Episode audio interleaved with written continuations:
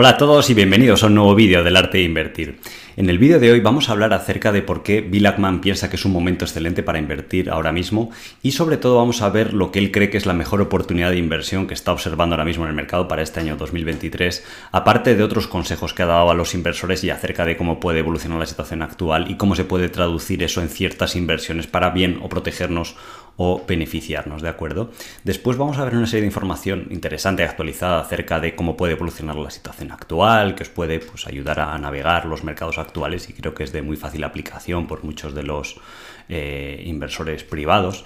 Y después vamos a ver, como es habitual, una serie de acciones más en detalle para que comprendáis o cómo se puede o cómo podemos analizar acciones, cómo interpretar los resultados, cómo ver eh, las ventajas competitivas y creo que puede estar eh, bastante interesante. Entonces os voy a poner por aquí ya mi pantalla. Entonces, antes de comenzar, simplemente recordaros que ya tenemos abiertas las inscripciones para el curso 2023. Tenéis el link en la descripción, ¿de acuerdo? Entonces tendréis, es un curso, recordad, en directo, todas las clases que van a quedar grabadas tenéis la posibilidad de resolver dudas. Entonces, si os gusta todo lo que hacemos en YouTube, el curso es muchísimo mejor, obviamente. Y además es un programa que dura 12 meses, vais a estar acompañados en todo momento. Y creo que es un buen momento para aprovechar pues, todas las oportunidades que hay en el mercado, que hay más pesimismo y es cuando han bajado las valoraciones. Así que espero veros enseguida, o sea, va a comenzar en, en apenas un mes y algo, ¿de acuerdo? entonces, lo que me llamó la atención y quería compartir con vosotros aquí es esta entrevista de Bill Ackman de por qué él pensaba que el momento de comprar acciones es ahora. Podéis encontrarla en YouTube si buscáis, la hizo Interactive Investor. Y parte de los extractos que me resultaban más interesantes compartir con, con vosotros es que explicaba que ahora es un buen punto de entrada, decía. Y él recordaba, en marzo del 2020, lo peor del confinamiento, fue a la televisión y dijo que también era un momento histórico de compra. Pues él piensa que ahora es otro de esos momentos históricos de compra. Dice, no sé lo que pasará, y esto es un buen consejo, en 6 o 12 meses no se puede controlar, incluso él, que es uno de los mejores inversores a nivel mundial, pues siempre puede haber alguna noticia, algún evento, que la Fed diga lo que no se espera el mercado y en la bolsa baje. Pero decía, a 3, 5 o 10 años es un buen momento para invertir y comprometer capital a las valoraciones actuales que está viendo en la bolsa. Entonces, en esta misma entrevista recomendó o explicó de cuál es para él, desde su punto de vista, la mejor inversión que ve ahora, junto con otra segunda inversión, pero la que más le emociona es lo que eh, quería mostraros aquí a, continuación. Entonces, eh, esta noticia está sacada de, de Multiple, que es también otro blog bastante interesante que sigue toda esta eh, actualidad. Y dice, ahora mismo hemos puesto el dinero en dos lugares. Y dice, en primer lugar, hemos lanzado una recompra agresiva de acciones de Pershing Square Holdings, que es su propia empresa, su propio fondo de inversión que cotiza en la bolsa, en este caso en la bolsa de Ámsterdam.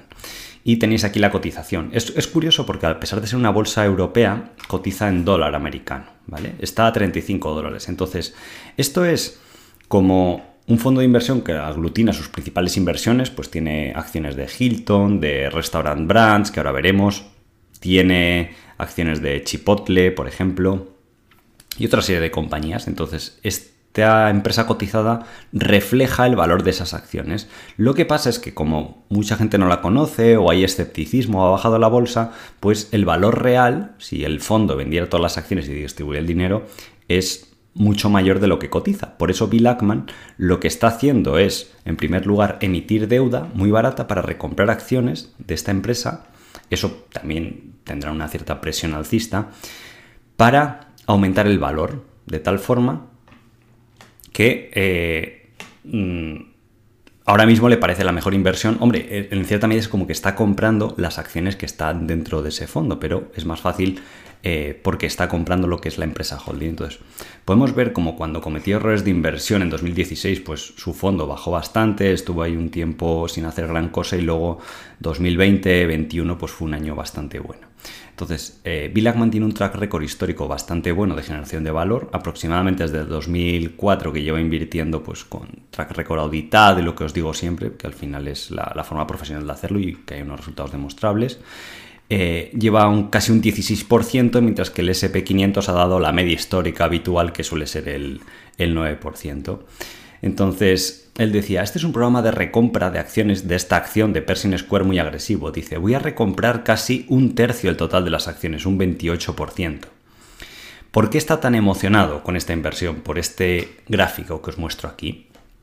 Aquí podéis ver cómo está cotizando a 35 dólares que hemos visto antes y aquí abajo esto lo publica en la propia web de Pershing Square, lo ponéis en Google y podéis ir y se publica de forma semanal el valor liquidativo. Entonces, el valor liquidativo de ese holding, ¿vale? Esto es como si fuera un mini Versailles Hathaway, pero en pequeño, obviamente, es de 55 dólares.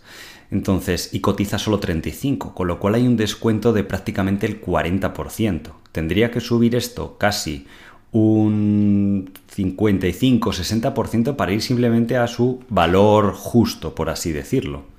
Entonces, lo que él va a hacer va a ser recomprar acciones, quizás un tercio de las acciones, y simplemente con ese proceso de recompra, como el denominador, el share, disminuye un 20 o un 30%, esto puede que se eleve a 65 dólares incluso, porque va a haber menos acciones del holding cotizando, y está a 35. O sea, va a llegar a un punto en el que casi para subir a su valor justo tendría que subir un 100%.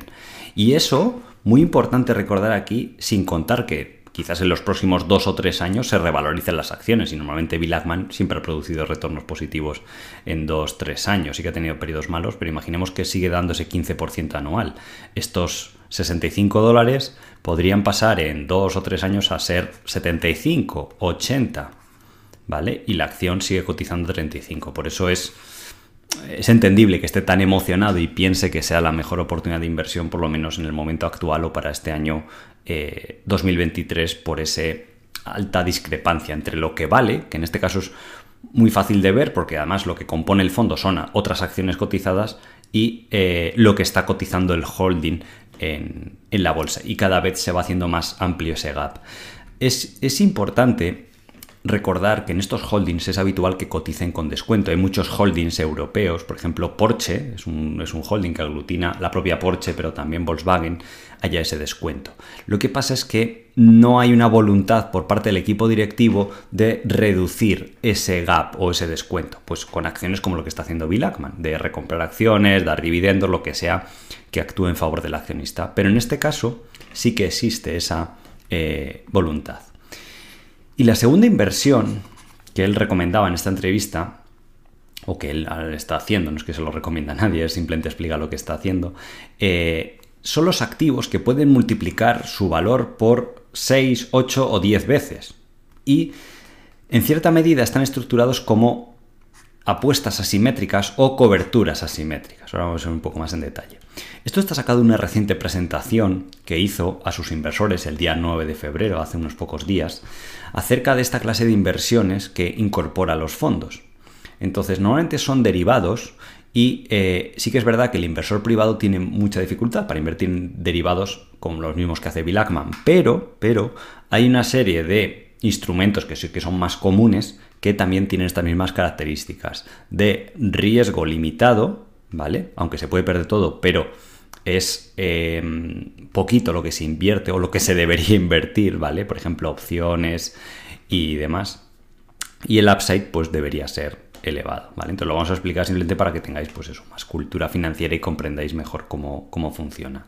Entonces, Bill Ackman veía y sigue viendo que hay un riesgo muy importante de que los tipos de interés suban más de lo que espera el mercado.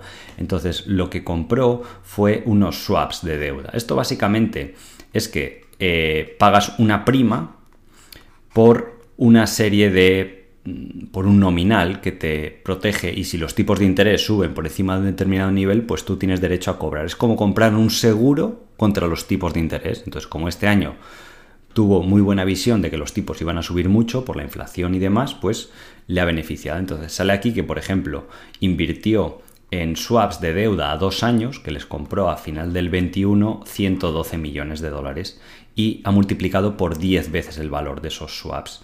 En el 2022, hace nada, ha seguido comprando más swaps de deuda porque él piensa que van a subir los tipos todavía más de lo que se espera y en eso se ha multiplicado por 6. Incluso en los swaps de deuda a 10 años ha ganado menos. ¿Por qué? Porque si vosotros veis la rentabilidad del bono a 10 años o las expectativas de inflación a 10 años, se espera que no estén tan altas, que estén en torno al 2 o al 3%, que es la media histórica. Por eso, estos tan largos a 10 años se han revalorizado mucho menos, curiosamente, y los que han sido mejor apuesta han sido los de corto plazo, porque nadie se esperaba que a corto plazo subieran tanto los tipos de eh, interés, ¿de acuerdo? Entonces, claro, esto te lo venden bancos de inversión y no está disponible al público eh, particular. Aquí, de hecho, él sale o muestra cómo ha hecho otras veces este tipo de, apuestas asimétricas. La última vez, que también lo vimos en el canal, fue en el 2020 con el COVID, eh, comprando CDS, que no es un seguro, solo que esta vez no contra los tipos de interés, sino contra el impago de bonos investment grade, que son teóricamente los bonos más seguros y luego los menos seguros, que también son los high yield. Pues Bill Ackman lo que dijo es, oye, la gente está infravalorando lo que puede causar el confinamiento, va a haber un pánico generalizado, entonces compró esos seguros muy baratos y cuando la gente empezó a ver que esos bonos corrían riesgo de que no se repagaran o que no devolvieran el dinero a la gente, pues se disparó el valor y multiplicó casi por 100 veces su inversión de 27 millones a 2,6 billón. Incluso en la crisis subprime, entre el 2008 y el 2009, lo que hizo es lo mismo, compró CDS, que son seguros de impago, pero esta vez contra hipotecas eh, de baja calidad y eh, aseguradoras de bonos. Entonces ahí también multiplicó por 17 veces y es una temática de inversión que de vez en cuando puntualmente ha ido haciendo o le ha aportado una rentabilidad interesante. Lo que pasa es que este tipo de operaciones, pues fijaros, entre la del 2009 y la 2020 pasaron 11 años y entre el 2020 y 2022 ha tenido suerte y han pasado solo dos años. Pero todavía sigue apostando por esa clase de, de activos. Entonces, los tipos de interés afectan mucho los bonos a largo plazo. Tenéis aquí los bonos a 20 años. Entonces podéis ver desde que empezó todo este tema de la inflación en 2021, sobre todo principios del 22, este ETF de bonos a 20 años se desplomó de 160 a 103. Bajó incluso más que la bolsa y la gente piensa que los bonos son muy seguros y tal, sí. Si tú les mantienes hasta los 20 años, pues te devuelven al final el dinero. Lo que pasa es que ese dinero tendrá menos poder adquisitivo, con lo cual has perdido. Y entre medias, si suben los tipos de interés, también el bono va a cotizar a la baja y aquí podéis ver cómo ha sucedido esto, ¿vale? Entonces, una apuesta que, por ejemplo, hizo Michael Burr, que también era muy negativo con la inflación y con los tipos de interés, era eh, opciones put ¿vale? Recordad que están las call, que es cuando uno es alcista en algo, y comprar opciones put es cuando alguien es bajista. Entonces imaginamos que esto cuando estaba a 160, tú compras una opción put con strike, que empiezas a ganar dinero a partir de 140. Pues como la gente pensaba que era poco probable, pues a lo mejor te piden solo 10 dólares de prima, o menos incluso. Entonces, claro, si ahora baja a 100, pues 100 menos 40 es 40 de beneficio, entonces de 10 que has pagado a 40, pues has multiplicado por 4 veces. Y lo máximo que podías perder era 10 dólares. Imaginemos que aquí uno está equivocado cuando está a 160 y se va a 170, pues bueno, es lo máximo. Si se va a 250 no, no se pierde más. Obviamente en el plazo que compre uno la, opción, ¿de acuerdo? Y siempre hay que añadir aquí el disclaimer que las opciones son realmente complejas y no son adecuadas para la mayoría de la gente, siempre tiene que ser una pequeña parte de la cartera y demás, pero eh, yo simplemente os lo enseño pues para que tengáis más conocimiento de cómo funcionan los mercados, esa clase de inversiones asimétricas, donde se limita el downside, igual que lo hace Bill Ackman, y donde se potencia el upside en eventos macro, que no son tanto de acciones, ahora veremos eh, acciones, pero es una vía alternativa para eh, cuando uno quiere, por ejemplo, piensa que o quiere protegerse de los tipos de eh, interés, ¿vale? Podéis ver cómo cotizan estas opciones en cualquier broker, Interactive Brokers, de Giro o en webs como Yahoo Finance, sale el precio de lo que valdrían esas opciones sobre estos instrumentos, estos ETFs, eh, e ¿de acuerdo? Y para 2023 lo que recomendaba en esta otra entrevista, que os he puesto aquí los subtítulos, decía Creo que lo puedes hacer muy bien en el mercado ahora mismo si buscas acciones realmente de alta calidad. ¿Vale? Para él es la fórmula segura del éxito, para no estar todo el día preocupados de qué va a hacer la economía, si va a bajar el petróleo, si va a subir, si la electricidad, si la inflación y demás. Decía, las acciones de alta calidad compradas a buenos precios prosperan en muchos entornos. Por eso él tiene acciones que son dominantes en cada una de sus industrias, tanto como por ejemplo puede ser Chipotle, Mexican Grill dentro de la comida rápida, eh, Restaurant Brands, que es Burger King, que es el oligopolio ahí de las hamburguesas de comida rápida con McDonald's, tiene la cadena de hoteles Hilton, tiene Howard Hughes Corporation, que esta acción también le gusta bastante, lo mencioné en esta entrevista, y estaba intentando aumentar su participación ofreciéndoles a los minoritarios comprar su participación, incluso a veces con prima. Esta empresa posee terrenos y edificios en algunas de las zonas más prime o de más calidad de Estados Unidos. Y en los próximos años, pues la empresa espera o construir ahí y ganar mucho dinero o vender esos terrenos a otras compañías por un valor muy superior al que eh, está, está, cotizando. Por eso Bill Ackman lo sabe, lo tiene bastante analizado y ya es uno de los principales inversores de esta compañía, el ticker es HHC. Tiene creo que más del 20% y quería aumentar su participación al 40% y a lo mejor, eh, esto no, es que yo lo sepa ni nada, a lo mejor tomar toda la compañía privada para eh, hacer efectivo ese valor. Porque él también piensa, pasa un poco lo mismo que en el caso de su holding de Pershing Square, que Howard Hughes eh, probablemente el valor a mercado si valoras todos los terrenos, los edificios, le restas la deuda, lo que se llama el net asset value, es cerca del doble de lo que está cotizando en bolsa. Por eso hace poco dijo, oye, yo le pago a la gente un 10% de prima, un 20%, el que me quiera vender las acciones, que la gente estaba contenta y decía, ah, pues qué buen deal, a corto plazo ganar un 20%, pero él no es tonto. O sea, si te está pagando un 10, un 20% de prima, es porque piensa que las acciones eh, valen mucho más. O sea, Bill Ackman no está aquí para divertirse y pasarlo bien, sino para ganar dinero. Entonces es importante aplicar esa eh, psicología en el mercado. Nosotros, por ejemplo, cuando hicimos la inversión de, de, Humanis, que nos fue muy bien en los fondos, pasó lo mismo. El fundador, a través de la compañía, dijo, oye, todo el que quiera venderme todas las acciones que quiera, le pago un 20%. Y esto me acuerdo que era cuando la acción estaba a 2 euros pues nosotros no vendimos y de hecho el fondo hizo lo opuesto, que fue comprar más acciones. Años después, Oparon, esa compañía la vendieron por 17 euros.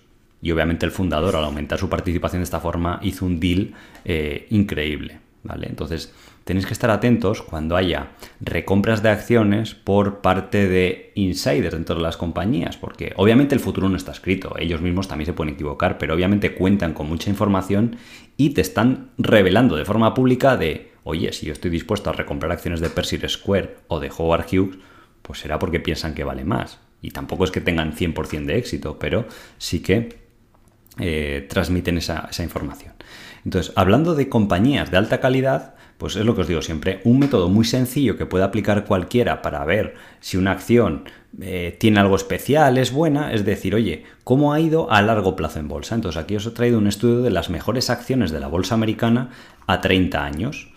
Entonces, cuando una acción ha ido tan bien a 30 años, no es por suerte. Una acción porque es una euforia, porque la gente tiene una percepción diferente, puede ir bien a 1, a 2, a 5 años, pero no a 30. ¿vale? Entonces aquí os he traído algunas de las mejores que además ya me habéis oído hablar y demás, pero que han tenido rendimientos increíbles tipo Pool Corporation que hemos hablado, Amazon, Monster, NVR, la constructora, ¿vale? Es curioso que en un sector tan difícil pues lo han hecho bien porque tiene una forma diferente de hacer modelos de negocio. O Really, que es muy parecido a nuestras queridas Autozone, que también estaría cerca de entrar en esta lista. Hace poco estuvimos viendo Ross Stores, ¿vale? Entonces ahora veremos eh, alguna de estas, ¿vale? Para que veáis pues un ejemplo de por qué no es anecdótico que una compañía pues, eh, haya ido bien tan a largo plazo y las características que, que tiene. Bill Ackman en esta entrevista también habló que hay que tener muchísimo cuidado con perseguir modas constantemente y por fijarnos en el corto plazo, ¿vale? Y este gráfico creo que es bastante ilustrativo. A lo mejor no se ve o es un poquito eh, pequeño, pero eh, aquí podéis ver, os voy a poner solo la pantalla de momento. Eh, en 2022 lo que mejor lo hizo fue las commodities. Veis que como grupo subieron un 27%. Y la gente obviamente no quería invertir en el SP500, os lo he puesto aquí abajo en rojo, porque bajó un 20% también. Todo aquel que decía, ah, el mercado va a seguir bajando mucho, se va a desplomar, ¿qué ha pasado este año, según ha empezado el año? Que el SP500 es de los mejores activos. O los rates, que os he señalado aquí. El año pasado era lo peor, lo que no quería nadie, las, la inversión inmobiliaria, porque habían subido los tipos, la gente está negativa. Pues bien, ahora lo mejor, lo que todo el mundo quiere.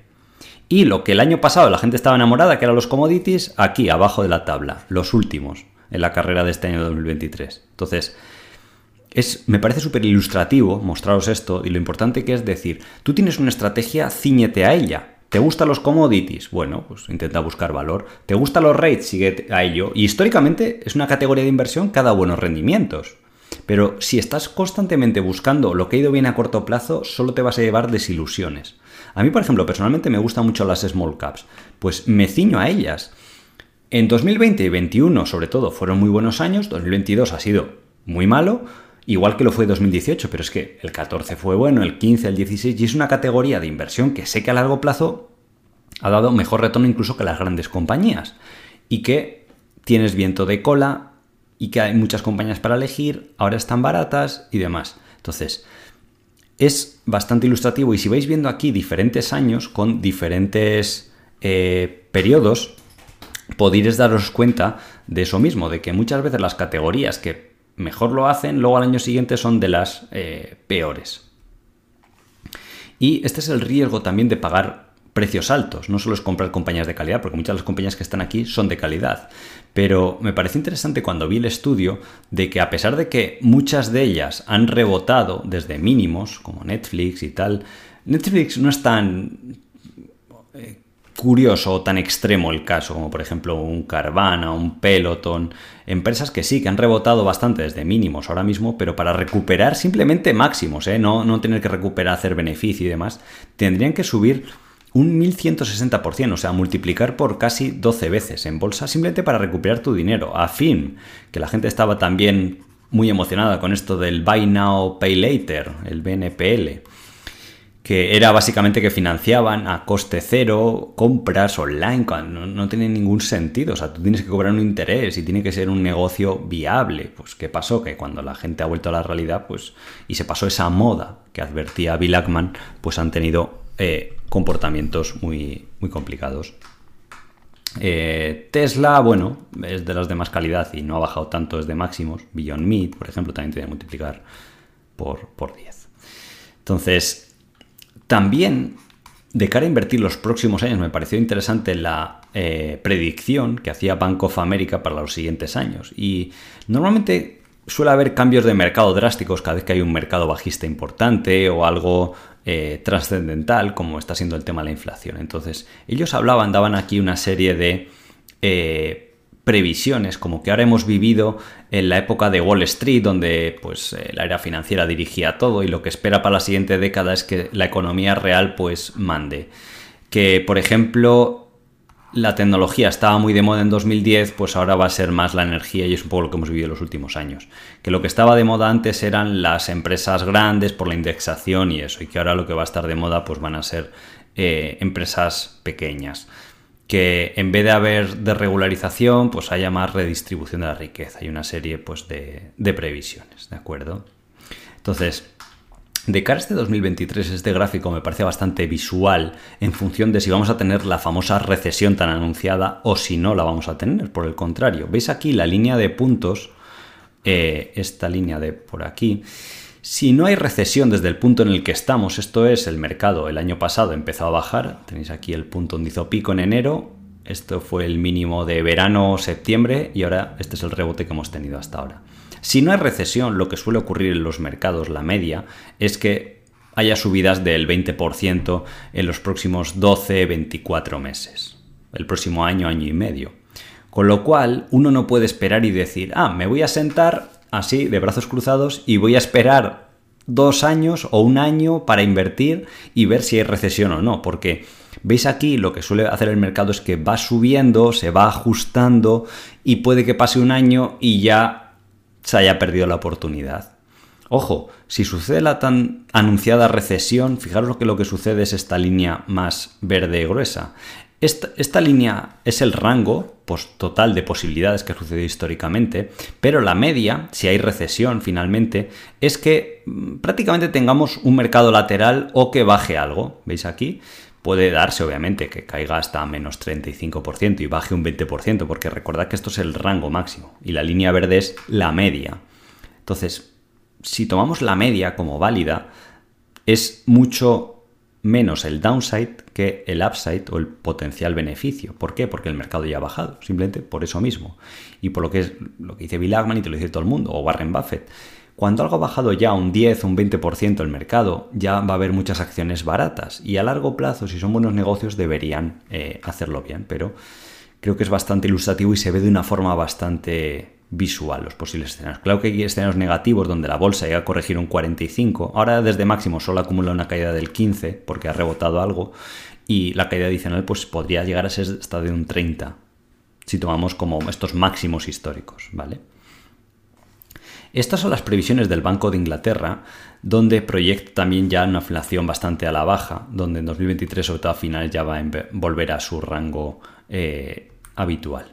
Y para los que os gustan las empresas tecnológicas, que ha habido muchas fans, que ha publicado y demás, y una temática que hablábamos es que habían contratado demasiada gente preveyendo que todo el tema del confinamiento iba a durar mucho, pues eh, podéis ver aquí como a pesar de que han anunciado despidos, como en Microsoft, todo el exceso de trabajadores que, que contrataron, pues seguramente tengan que adaptarlo a, la nueva realidad. ¿vale? Incluso el caso más extremo es Amazon, que ha anunciado pocos despidos y sobrecontrató pues, mucha gente durante, durante esa época de euforia en el, en el confinamiento.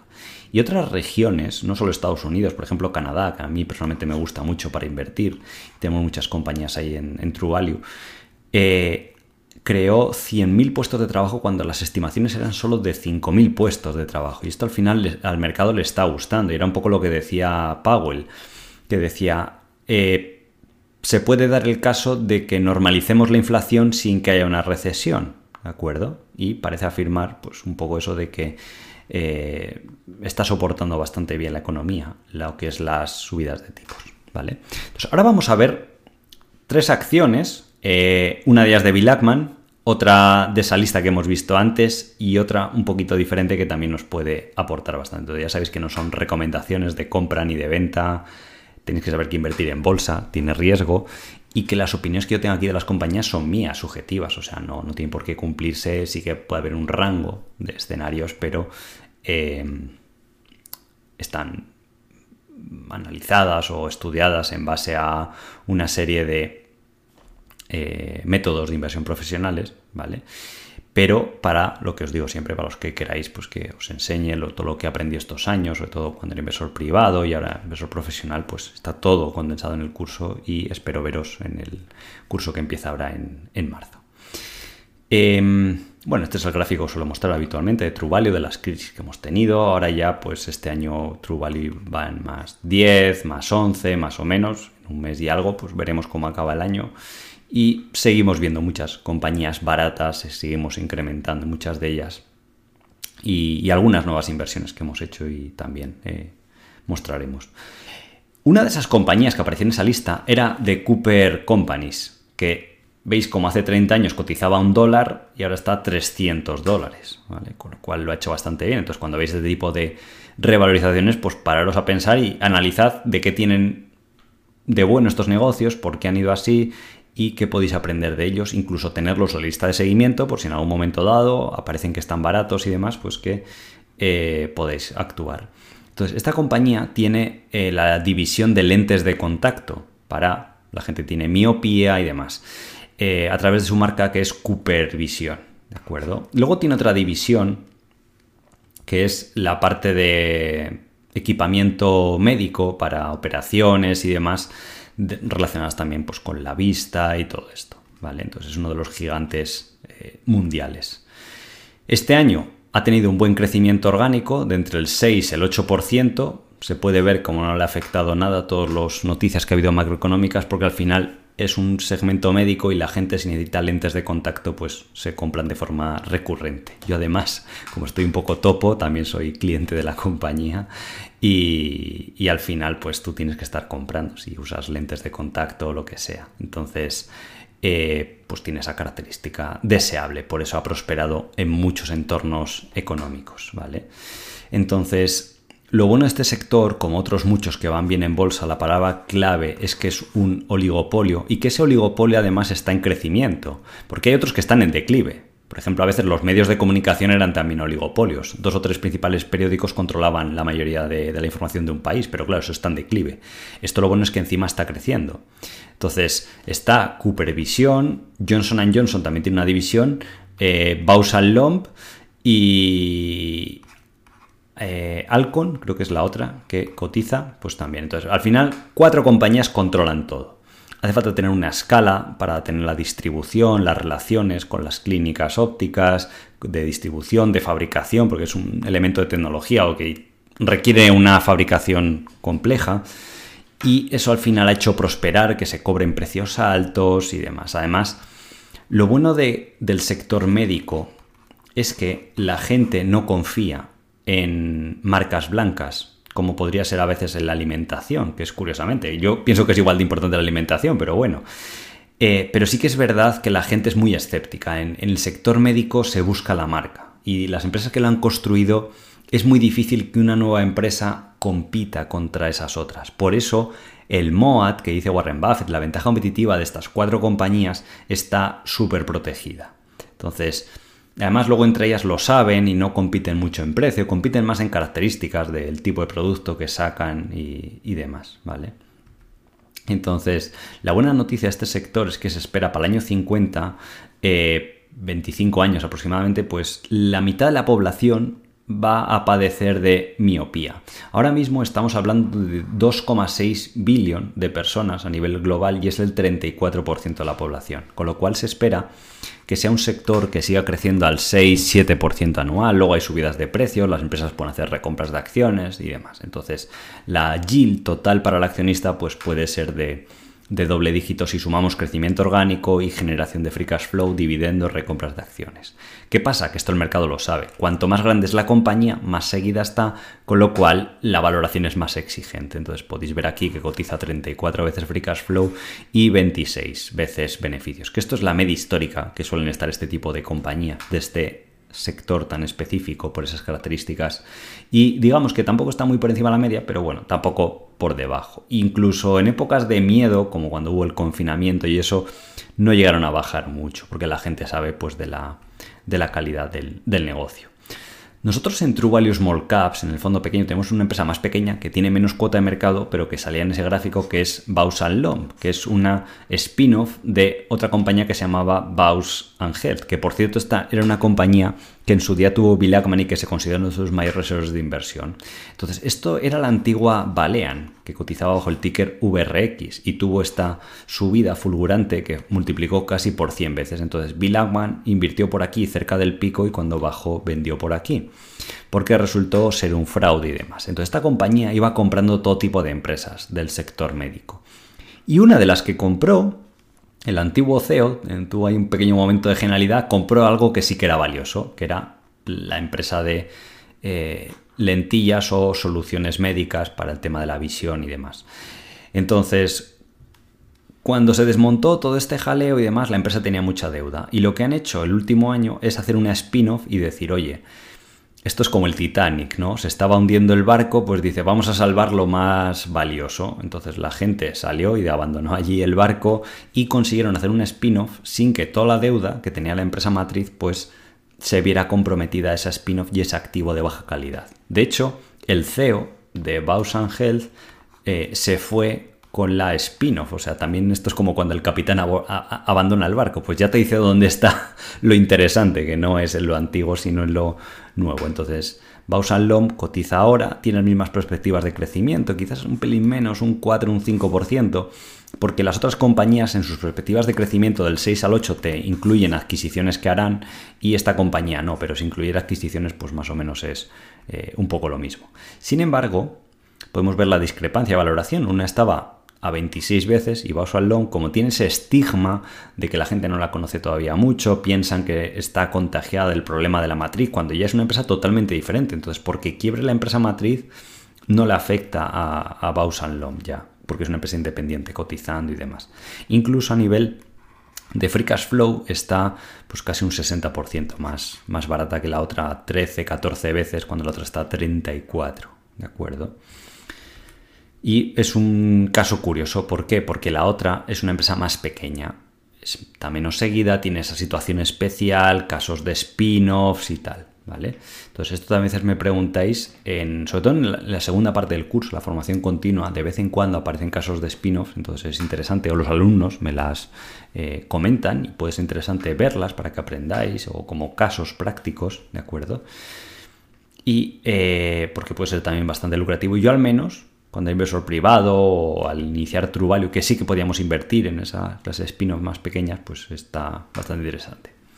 La segunda compañía que tiene Bill Ackman dentro de estos fondos es Restaurant Brands, que en cierta medida está dentro de Pershing Square y es una de sus inversiones más históricas y que más le gustan. Entonces, durante los últimos cinco años no ha hecho gran cosa en bolsa.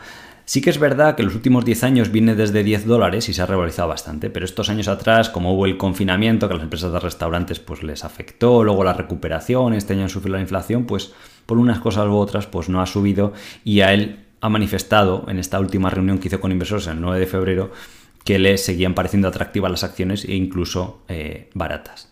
Entonces, Restaurant Brands no solo tiene Burger King, tiene otros activos pequeños, la cadena de cafeterías Tim Hortons y Popeyes, que es como un poco la competencia de Kentucky Fried Chicken, ¿vale? Pero lo, grande, obviamente podéis ver aquí por número de restaurantes, es eh, Burger King. En este pequeño resumen que hacía a sus accionistas explicaba por qué le parece uno de estos negocios de alta calidad y en verdad es un oligopolio, porque McDonald's, eh, Burger King en su segmento de hamburguesa barata, de comida rápida, no tienen competencia. Y sucede una cosa, que cuando hay crisis se produce lo que se llama el trade down. Esto es que los consumidores rotan de opciones de restaurantes más caras a las más baratas.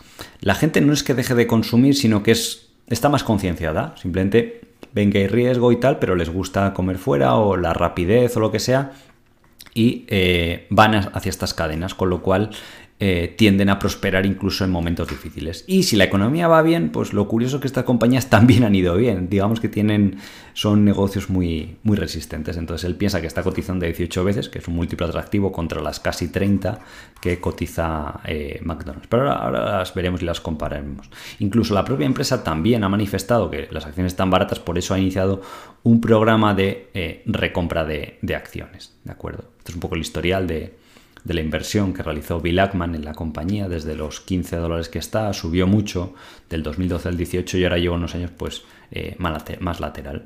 Esto es parte de lo que recomienda Warren Buffett también, que mucha gente dice, ah, una acción no ha hecho nada en bolsa durante 5 años, pues debe ser una mala inversión, porque la gente como en bolsa solo mira al largo plazo, eres tan bueno o tan malo, la gente piensa que lo está haciendo bien o mal porque a 12 meses o a 6 meses ha ganado dinero, o se ha ganado dinero en una acción o en otra no.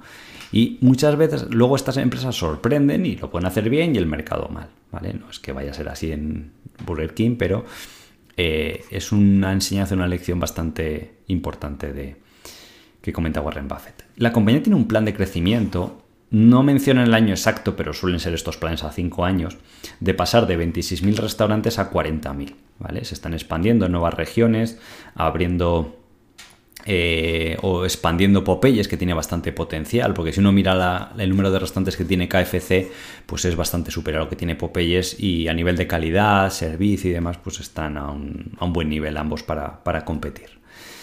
Y eh, otro punto positivo es que el mercado en general, lo que es eh, la comida rápida, de hamburgueserías está creciendo a un 5% anual. Entonces eso ya es viento de cola que tienen. Más luego los nuevos restaurantes que vayan abriendo. El segmento de, productos relacionados con el pollo y demás, pues también están creciendo a un buen ritmo. O se espera que crezcan a un, buen ritmo los próximos eh, años.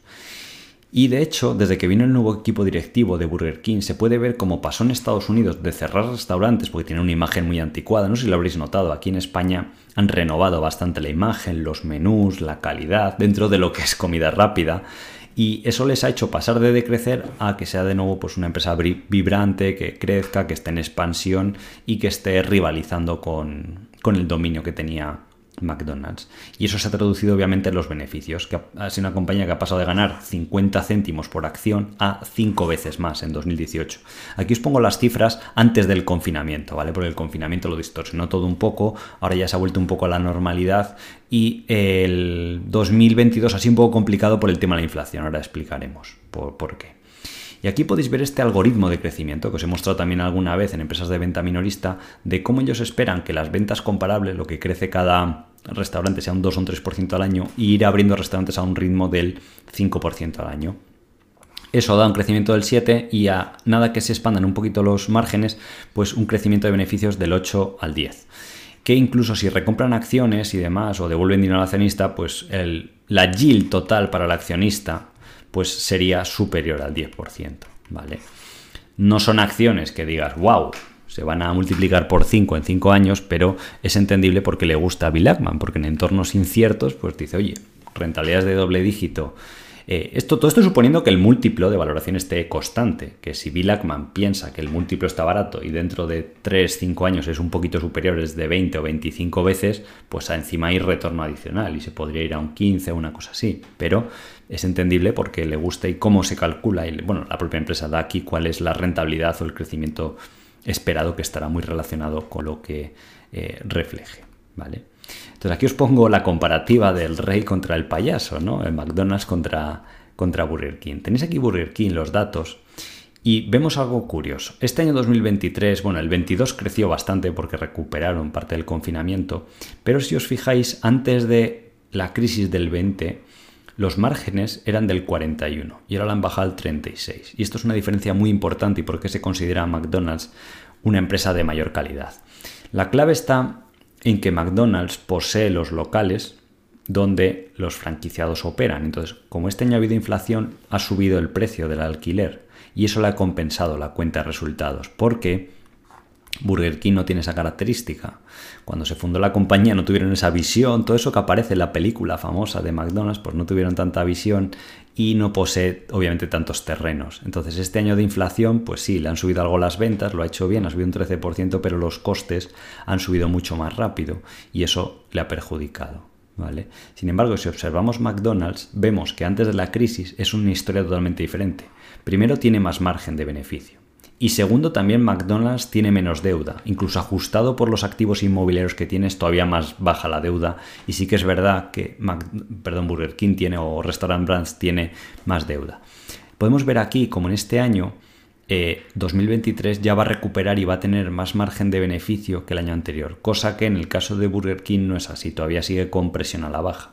Pero ojo, esto se puede también, también ver como oportunidad de que se recupere el margen y le eh, ayude. Entonces, ¿qué pasa? Que Burger King está cotizando aquí a estas 14 veces de free cash flow, que yo creo que es como se debería ver. De beneficios PER está a, 22, pero free cash flow sí que es verdad que está mucho más bajo de lo que está McDonald's, que está casi al doble de valoración. Entonces, bueno, sí que es verdad que Burger King tiene un poquito más de deuda y tiene un poquito peor calidad de negocio por, esa, por esos activos, ¿de acuerdo? Y gracias a eso, pues la valoración, sobre todo por Free Cash Flow o EV-EBITDA, vemos que esta está a 14 y esta está a 18, pues el mercado la ofrece con algo de eh, descuento. Y la tercera empresa que siempre se ha considerado negocios de mucha calidad son, esto también, este sector, lo que hace Euronext son eh, intermediarios financieros, son los que organizan las bolsas y mercados europeos, eh, se consideran también oligopolios, han ido muy bien en bolsa y además están en crecimiento, ¿vale? Porque estas empresas recordad que cobran una comisión por la capitalización en bolsa por cada transacción que se haga. Entonces, si hace años la transacción media eran 10 dólares por acción y ahora porque ha subido la bolsa y recordad que cuando hay inflación, si hubiera una inflación sostenida, la bolsa debería ir reflejándolo. Fijaros el caso de Argentina, Venezuela y demás, donde la bolsa se ha disparado eso es un caso extremo, pero a menor escala podría darse. Entonces, son negocios que están muy protegidos contra la inflación porque van cobrando comisiones y cuanto más grande va siendo el mercado, mayor es su comisión y sus costes no aumentan tanto, con lo cual tienden a expandirse los márgenes. Y de hecho, los últimos años que está subiendo la bolsa, se ha expandido ese, ese margen. Entonces, Euronext, desde que sale a cotizar, lo ha hecho muy bien porque saliendo a cotizar en el 2015 a 20 euros nada más, ya está casi eh, bueno, hace poco llegó a tocar 100 euros, o sea, multiplicar por 5 veces en 5 años. Y uno podría pensar, no, esto es una burbuja, tiene que estar caro. Bueno, ahora vamos a, a verlo y a responder esa pregunta. Entonces, como os pongo aquí, esto de los creadores de mercado, las empresas que facilitan o que crean la bolsa, ya sea el Nasdaq, el NISE, hay algunas empresas que son, unas son privadas, otras son públicas. Aquí en España un poco la excepción es bolsas y mercados, pero que no, no acaba de funcionar muy bien, pero el resto, la mayoría, son muy buenos negocios. De hecho, os he traído aquí una comparativa de los últimos cinco años en bolsa. Las cinco principales compañías de bolsas y mercados que cotizan en, en, la bolsa, precisamente, ahora la redundancia, son, por ejemplo, la bolsa, el Deutsche Börse, la bolsa alemana, la, bolsa de Londres, el London Stock Exchange. Estas compañías no solo operan la bolsa de Londres, sino que operan otras bolsas que, tienen, ¿vale? Está el, Nasdaq, el famoso Nasdaq, no solo está el índice, sino donde se hace todo ese comercio eh, de acciones electrónico, pues también cotiza. Luego está el CEBOE, que está más enfocado al tema de los futuros, sobre commodities, sobre metales y todo esto, y que también es buen negocio. Quizás algo menos, porque las commodities no lo han hecho muy bien estos últimos años, pero fijaros los otros, a cinco años lo han hecho excepcionalmente bien comparado con el mercado, que no ha subido tanto. El mercado ha subido estos últimos cinco años un 40%, más o menos, una cosa así. Entonces, eh, es lo que decíamos antes. Simplemente si uno ve y dice, oye, todas o las principales que cotizan en bolsa han ido bien. Ya os digo que aquí en España un poco la excepción, pero es una empresa más pequeña y demás. Pues es curioso o es bueno que os intereséis por estos sectores y ver qué, es lo que tienen en común. Y si vamos a un plazo más grande, máximo de tiempo, como os he pongo hasta aquí, algunas no cotizaban, como Euronext, que sale hace poco, pero hay otras cuatro que sí que cotizaban desde hace más tiempo, que son las más míticas. Por ejemplo, la bolsa alemana se ha multiplicado por casi 89 veces en bolsa. La bolsa de Londres ha multiplicado por 23 eh, veces, un rendimiento del 2.200%. El Nasdaq ha multiplicado también por 10. Tenéis aquí, por ejemplo, el Nasdaq que empezó a cotizar en torno al 2002 o al 2003, llevará 20 años. Que multiplicar por 10 en, en 20 años está bastante bien, es una tasa de retorno bastante, bastante buena, ¿de acuerdo? Eh, luego está el Ceboe, que también lleva menos tiempo, lleva de 2012 y que también ha multiplicado por un 300% es multiplicar por 4, ¿vale? Entonces, aquí podéis ver los datos de Euronext y por qué son tan buenos negocios. Fijaros que el margen evita es incluso superior que lo que tiene McDonald's. ¿Por qué? Porque al final, em, si fuera un mal negocio, entrarían otras empresas a competir contra, contra esta otra y al final lo que, lo que sucedería que estos márgenes bajarían, ¿vale? En márgenes donde los sectores son muy competitivos. Imaginaos el sector del automóvil, que no hay cuatro compañías que controlen todo. Hay 20 fabricantes a nivel mundial, sobre todo si no son de lujo, no es un Ferrari o Porsche o lo que sea. Pues los márgenes que hay son del 10% nada más o del 15%. Entonces, cuando veis compañías con márgenes muy altos sostenidos en el tiempo, os está transmitiendo un margen súper, perdón, os está transmitiendo un mensaje muy poderoso de que seguramente sea un muy buen negocio, ¿vale? Sí que es verdad que esto es muy buen negocio, tiene crecimiento, si la bolsa se va revalorizando un 6, 7% al año de media, porque a lo mejor está un poco más cara, pues sus ingresos es lo que prevén estas compañías que vayan subiendo pero luego te pueden hacer recomprar de acciones porque para crecer este 6-7% tienen que reinvertir muy poco. Son negocios que se llaman muy asset light, no, no requieren apenas eh, reinversión y eso hace que el accionista no solo tenga ese rendimiento inicial del 6 o del 7 en forma de crecimiento, sino rendimiento adicional del cash flow que genera, que puede ser otros 6, otros 7 en el caso de, de y que se sumen esas dos componentes.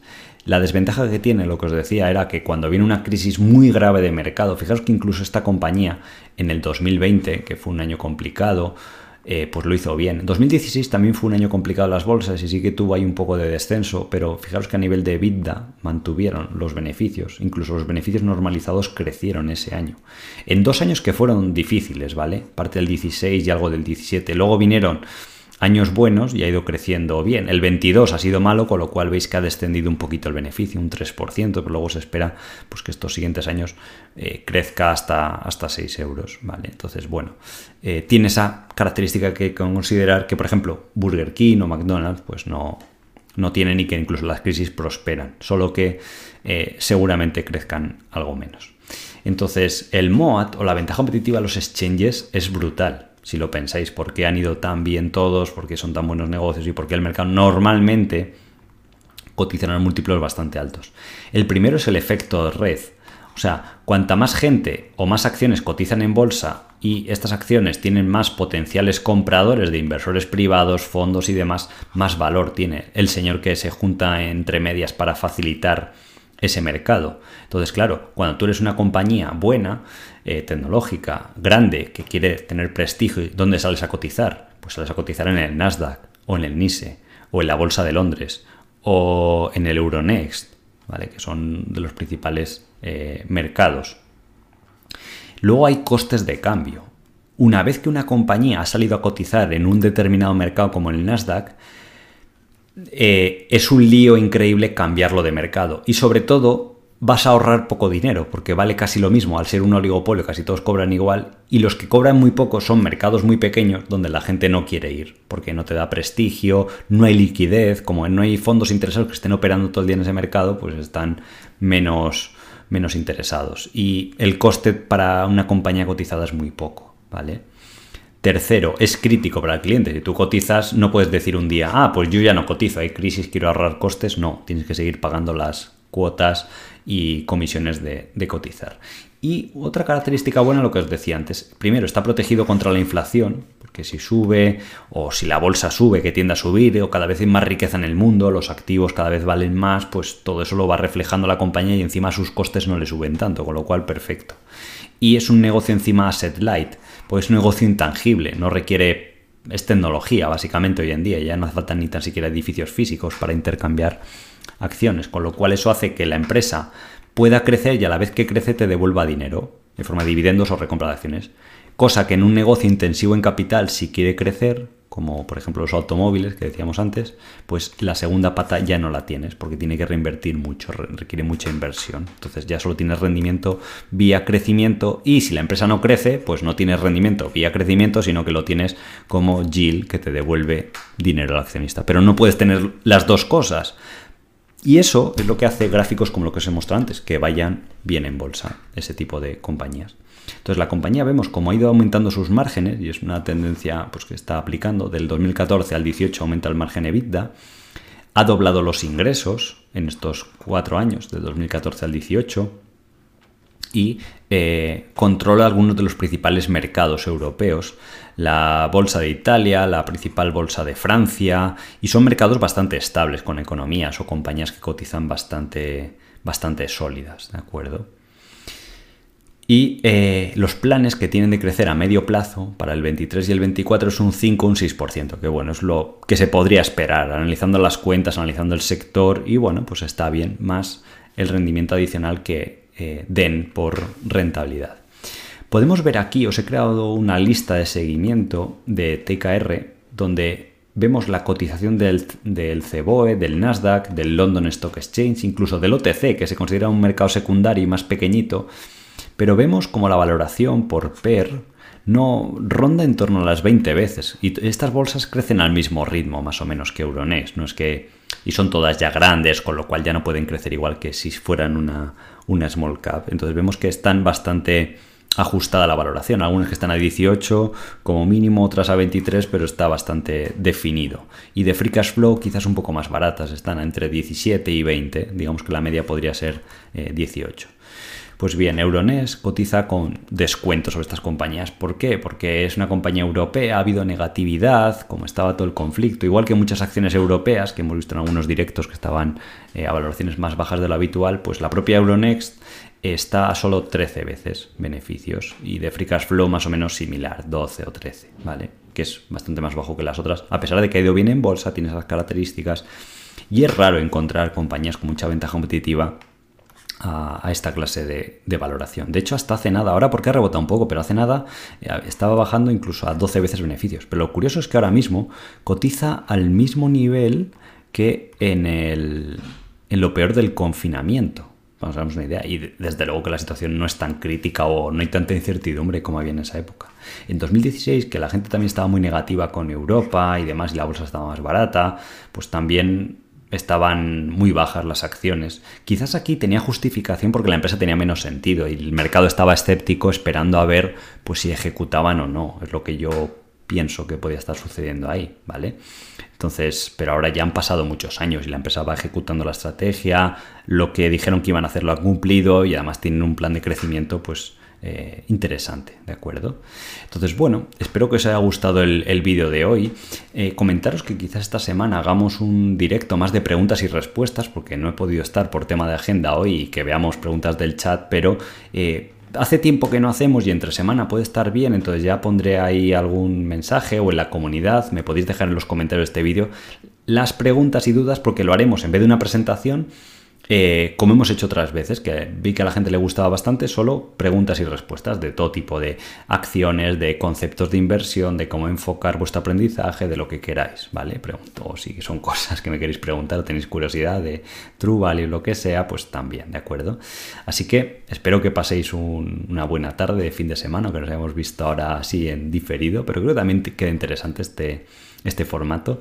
Y simplemente eso, recordaros que en el link de la descripción podéis inscribiros y eh, además ya sabéis que es sin riesgo, venís, lo probáis, que no os gusta, podéis cancelar, recuperéis vuestra inversión y ya está. Entonces, cualquiera que estéis aquí, si os gusta la bolsa, queréis aprender, además lo podéis ir haciendo a vuestro ritmo y tal, eh, creo que es una de las mejores soluciones. Además, pues ya sabéis que me dedico a hacerlo profesionalmente y tenéis esa garantía de que lo que os voy a enseñar está probado en el mercado, porque luego vais a poner dinero real con esos conocimientos, ¿de acuerdo? Así que nada, espero veros pronto esta semana para ese especial que haremos ahí un poco más de preguntas y respuestas. y nada más, un saludo y buena inversión. Hasta luego.